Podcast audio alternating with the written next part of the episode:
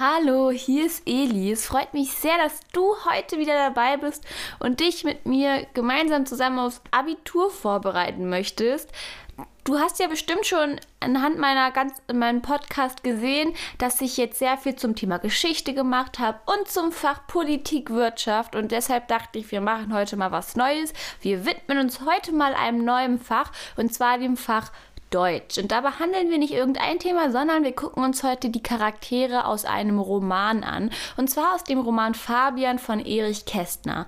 Wenn du im Jahr 2020 dein Abitur machst und dann wirst du wahrscheinlich und so aus derselben Region kommst wie ich, dann wirst du wahrscheinlich auf jeden Fall dieses Buch gelesen haben, denn es ist Abitur relevant, vor allem für den Leistungskurs. Deutsch ist mein Leistungskurs, so viel kann ich sagen. Und deshalb wollte ich dir heute die zentralen Charaktere vorstellen, weil in meiner Abiturklausur bzw. in meiner Vorabiturklausur kam eben auch diese Charakterisierung dran. Da musste ich mich ganz besonders in der zweiten Aufgabe auf eine Figur aus dem Roman Fabian spezialisieren. Und deswegen ist es bestimmt auch ganz wichtig oder ganz klug, das im Hinterkopf zu haben für das kommende Abitur. Und da würde ich mal sagen, legen wir direkt los.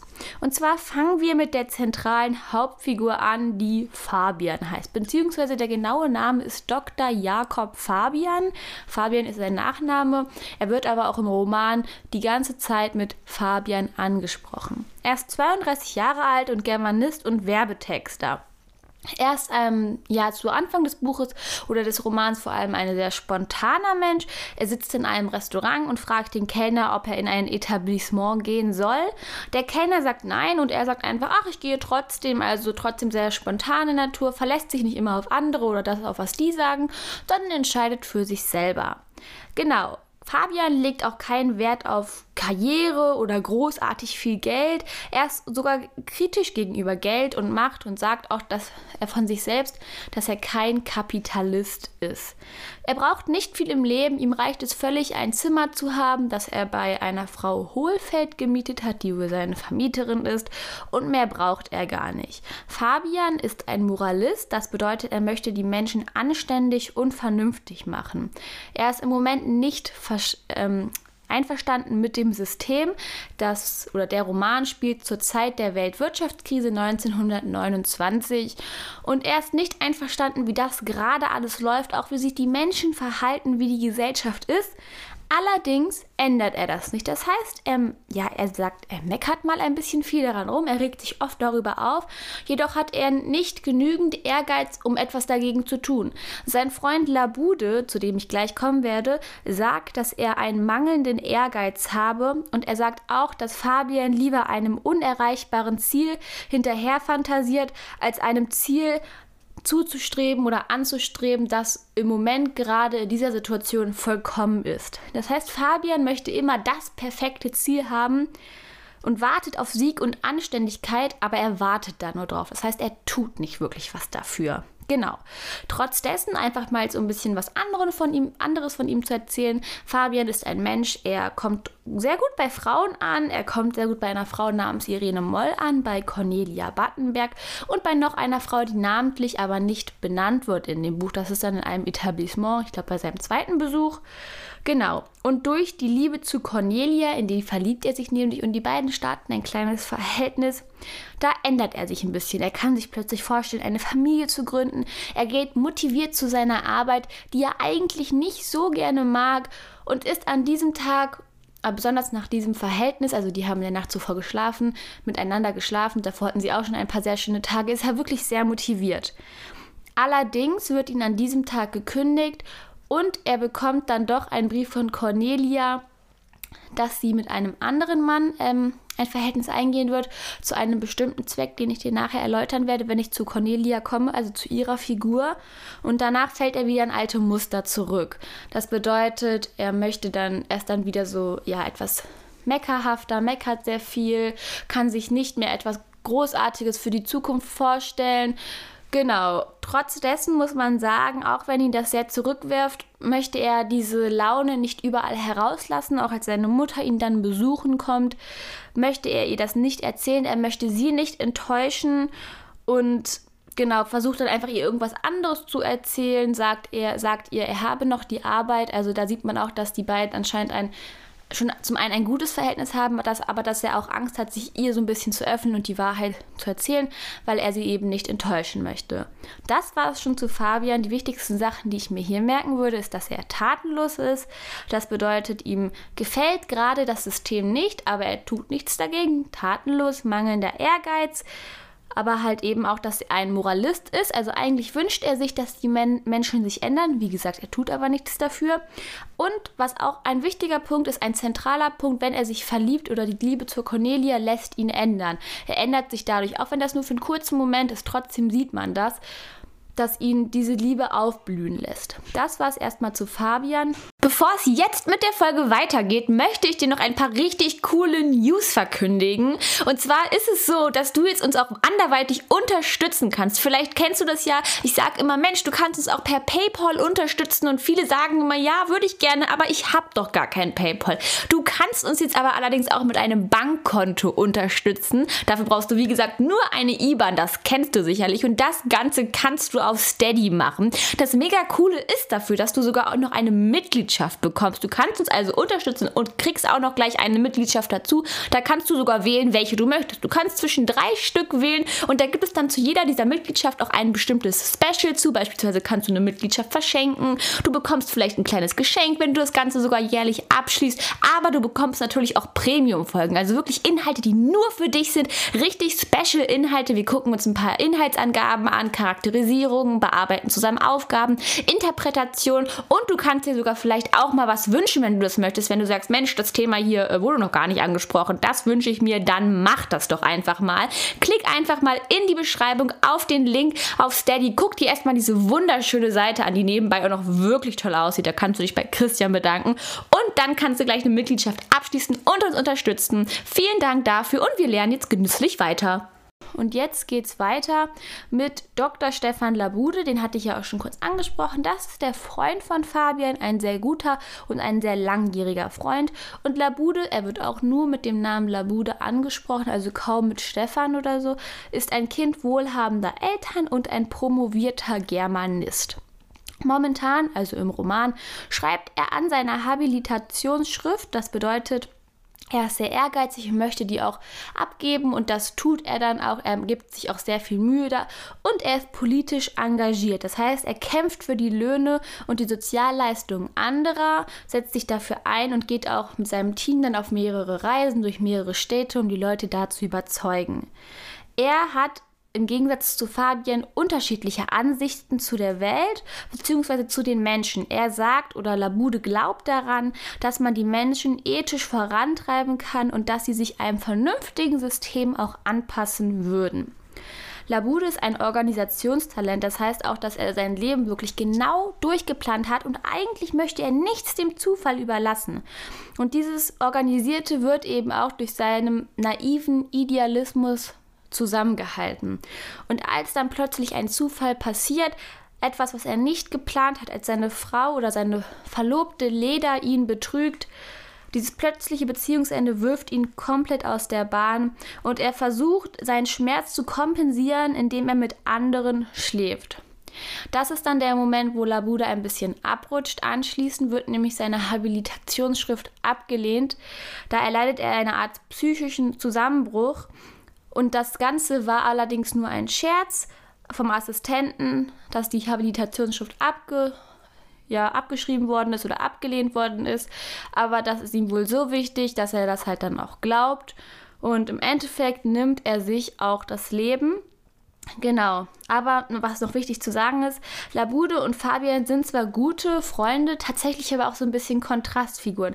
Während Fabian ein Moralist ist und an dem System, das ihm nicht gefällt, sehr viel meckert und es ihm ja genau einfach äh, sagt mal, ja, das ist nicht so, wie ich das gerne hätte, aber er tut nichts dafür. Und Labude sagt, dass man das System ändern könne, dass man die Menschen anpassen kann, man muss aber auch was dafür tun. Und das macht er ja auch. Des, trotz dessen haben beide aber auch viele Gemeinsamkeiten. Beispielsweise haben beide Pech im Beruf. Fabian wird später gekündigt. Labudes Habilitationsschrift wird vermeintlich abgelehnt und sie haben auch Pech in der Liebe. Beide werden von ihren Frauen verlassen. Trotzdem ist es so, dass sie anders damit umgehen. Labude versucht seinen Schmerz dann ähm, zu kompensieren, indem er, mit, indem er mit anderen Frauen schläft und sich anschließend das Leben nimmt. Und Fabian verfällt dann halt eher in diese alten Muster zurück, die ich schon bei ihm angesprochen hatte. Zusammenfassend kann man sagen, dass die Freundschaft der beiden asymmetrisch ist. Es ist eben auch so, dass Labude seinem Freund Fabian alles erzählt, auch als er weiß, dass seine Frau, Freundin oder Verlobte Leda ihn betrügt, erzählt er das direkt Fabian und Fabian erzählt ihm nicht so viel. Er hört sich immer eher das an, was Labude ihm so erzählt. Genau, das war es schon zu Labude. Was ich mir da merken würde, er ist ehrgeizig, ein auf jeden Fall ein Idealist, er ist politisch engagiert und ein Organisationstalent. Als aber seine Organisation zerbricht, fällt er auseinander und dieses, dieses plötzliche Beziehungsende wirft ihn halt eben auch aus der Bahn. Genau, das würde ich mir bei ihm merken.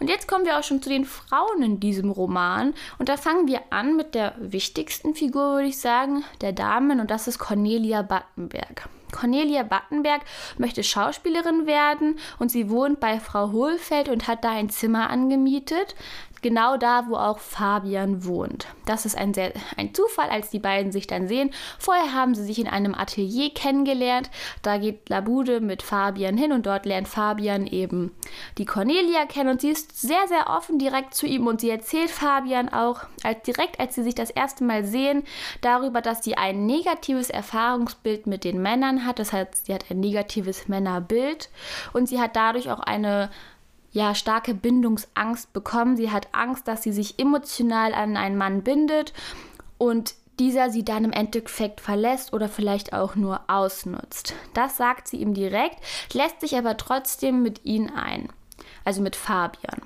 Genau, Cornelia möchte unabhängig sein, sie möchte selber arbeiten, sie möchte selber ihr eigenes Geld verdienen und die ist dafür auch also sie ist dafür bereit, die Konsequenzen für ihren Erfolg zu tragen.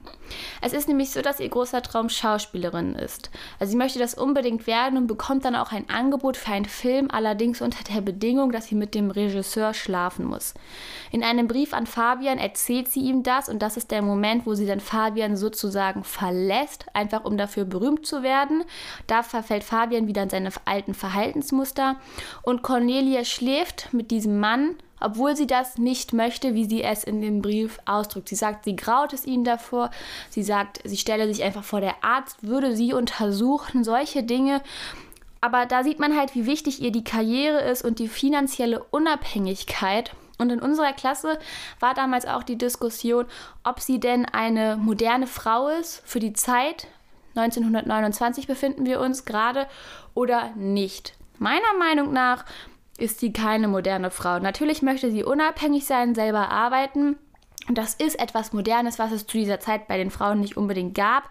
Allerdings ja, stellt sie sich dann doch wieder unter einen Mann, wenn es darum geht, einen Job zu bekommen. Und ich finde, man hätte da persönlich andere Lösungen finden können, wie sie an diesen Job rankommt oder sie hätte das Angebot ablehnen können.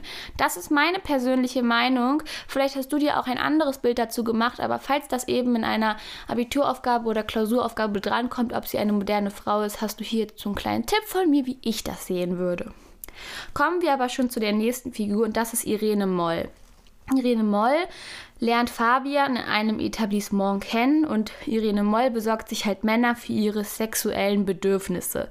Sie ist allerdings verheiratet, aber schläft mit anderen Männern. Davon weiß ihr Ehegatte aber auch Bescheid und die haben auch so eine Art, haben das auch abgeschlossen oder so eine Art Vertrag, wie sie das beschreibt und der Mann ist damit völlig ja, einverstanden.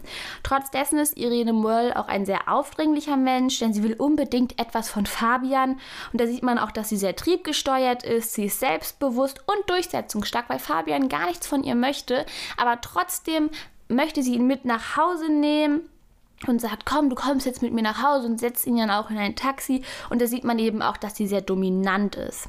Irene Moll durchbricht das traditionelle Rollenbild der Frau, denn sie ist es halt so, dass sie eben neben ihrem verheirateten Mann, den sie hat, auch mit anderen Männern schläft. Und sie möchte sich einen eigenen Beruf aufbauen oder einen eigenen Job, denn sie möchte ein eigenes Etablissement eröffnen. Genau.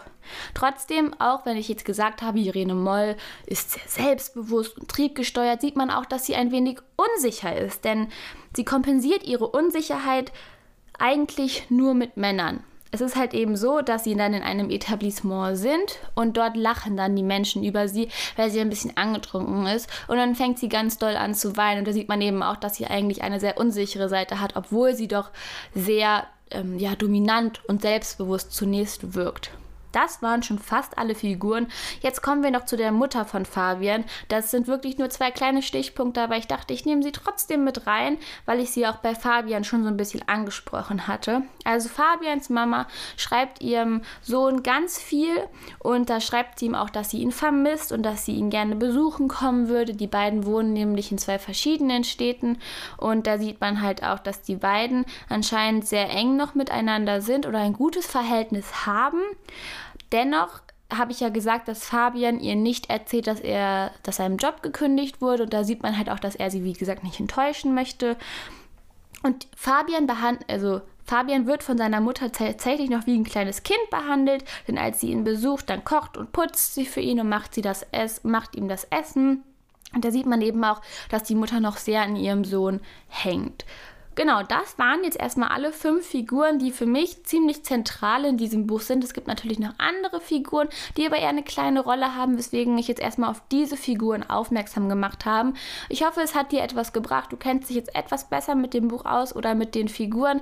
Charakterisierungen sind in Klausuren und Abituren generell immer wichtig. Also falls das drankommen sollte oder du gerne diesen Abiturvorschlag nehmen würdest, hast du jetzt ein paar Charakterisierungen.